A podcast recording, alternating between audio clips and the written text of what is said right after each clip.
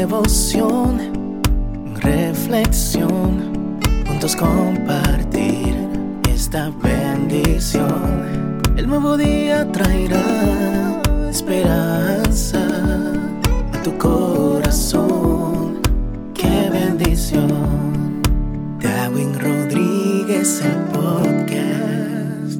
Meditaciones matinales para adultos. Plenitud en Cristo. Escrita por el pastor Alejandro Bullón. Transformación.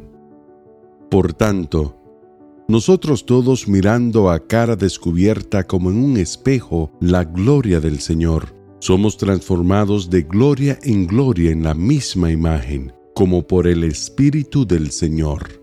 Segunda de Corintios 3:18. Mirar a Jesús todos los días como en un espejo es el secreto de la transformación. El apóstol Juan es el mejor ejemplo de esa metamorfosis espiritual. Llegó un día a Jesús cargando una personalidad deformada por el pecado. El pecado deforma las cosas bellas que Dios creó. Al salir de las manos del Creador, Adán y Eva eran semejantes a Dios en su carácter. Pero el pecado deterioró en ellos esa imagen. Así cuando Juan se aproximó a Jesús, traía la deformación del pecado, un temperamento explosivo, egoísta y orgulloso.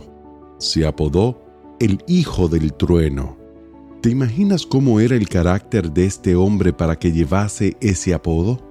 Gracias a Dios que lo que realmente importa en la vida no es lo que eres, sino lo que llegarás a ser transformado por el poder divino.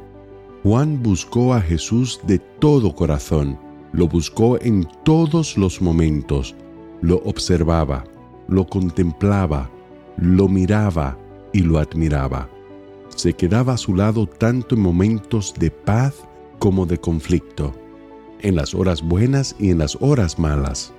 El resultado fue que cuando Juan llegó a la ancianidad y estaba solo en la isla de Patmos, su apodo ya no era más el Hijo del Trueno, sino el discípulo del amor.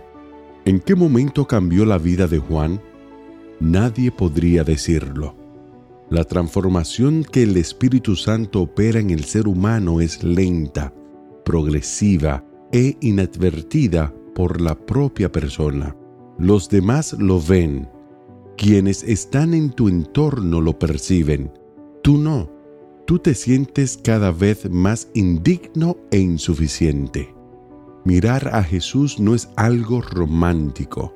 No necesitas quedarte absorto contemplando el retrato de Jesús. Mirar a Jesús significa buscarlo todos los días mediante el estudio de la Biblia, de la oración y de la meditación.